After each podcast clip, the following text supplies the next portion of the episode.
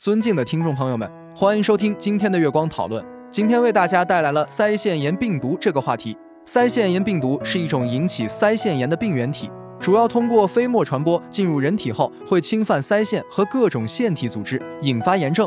腮腺炎病毒属于副粘病毒科，是单链 RNA 病毒，其生命力非常顽强，对高温、紫外线、酒精等消毒方法有相当的耐受性，不容易被杀死。腮腺炎病毒的来源主要是感染者的飞沫和唾液，患者主要症状为发热、头痛、肌肉疼痛、喉咙痛、食欲不振等。腮腺炎的典型症状是腮腺肿胀和疼痛，常常在发病前数天出现。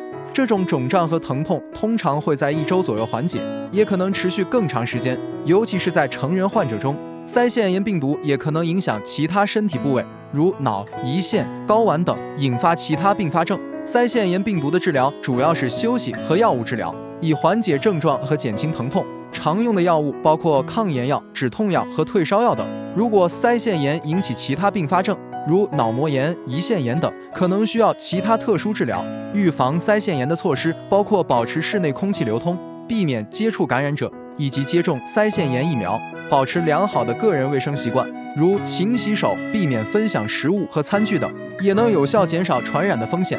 腮腺炎是一种传染性疾病，如果不能有效控制和管理，将会对公共卫生造成威胁。腮腺炎病毒的传播以飞沫传播为主。在人口密集的地区，如学校、托儿所等，更容易发生传播。腮腺炎病毒还会对腮腺和其他腺体组织造成损害，影响患者的身体健康和生活质量。对于腮腺炎病毒的预防和控制显得尤为重要。公众应该积极配合卫生部门的措施，做好个人防护和清洁工作，减少感染的风险。同时，医疗机构也应该加强监测和管理，提高诊断和治疗水平，降低疫情传播的风险。只有全社会共同努力，才能有效预防和控制腮腺炎病毒的传播和危害。这就是我们本期所有内容。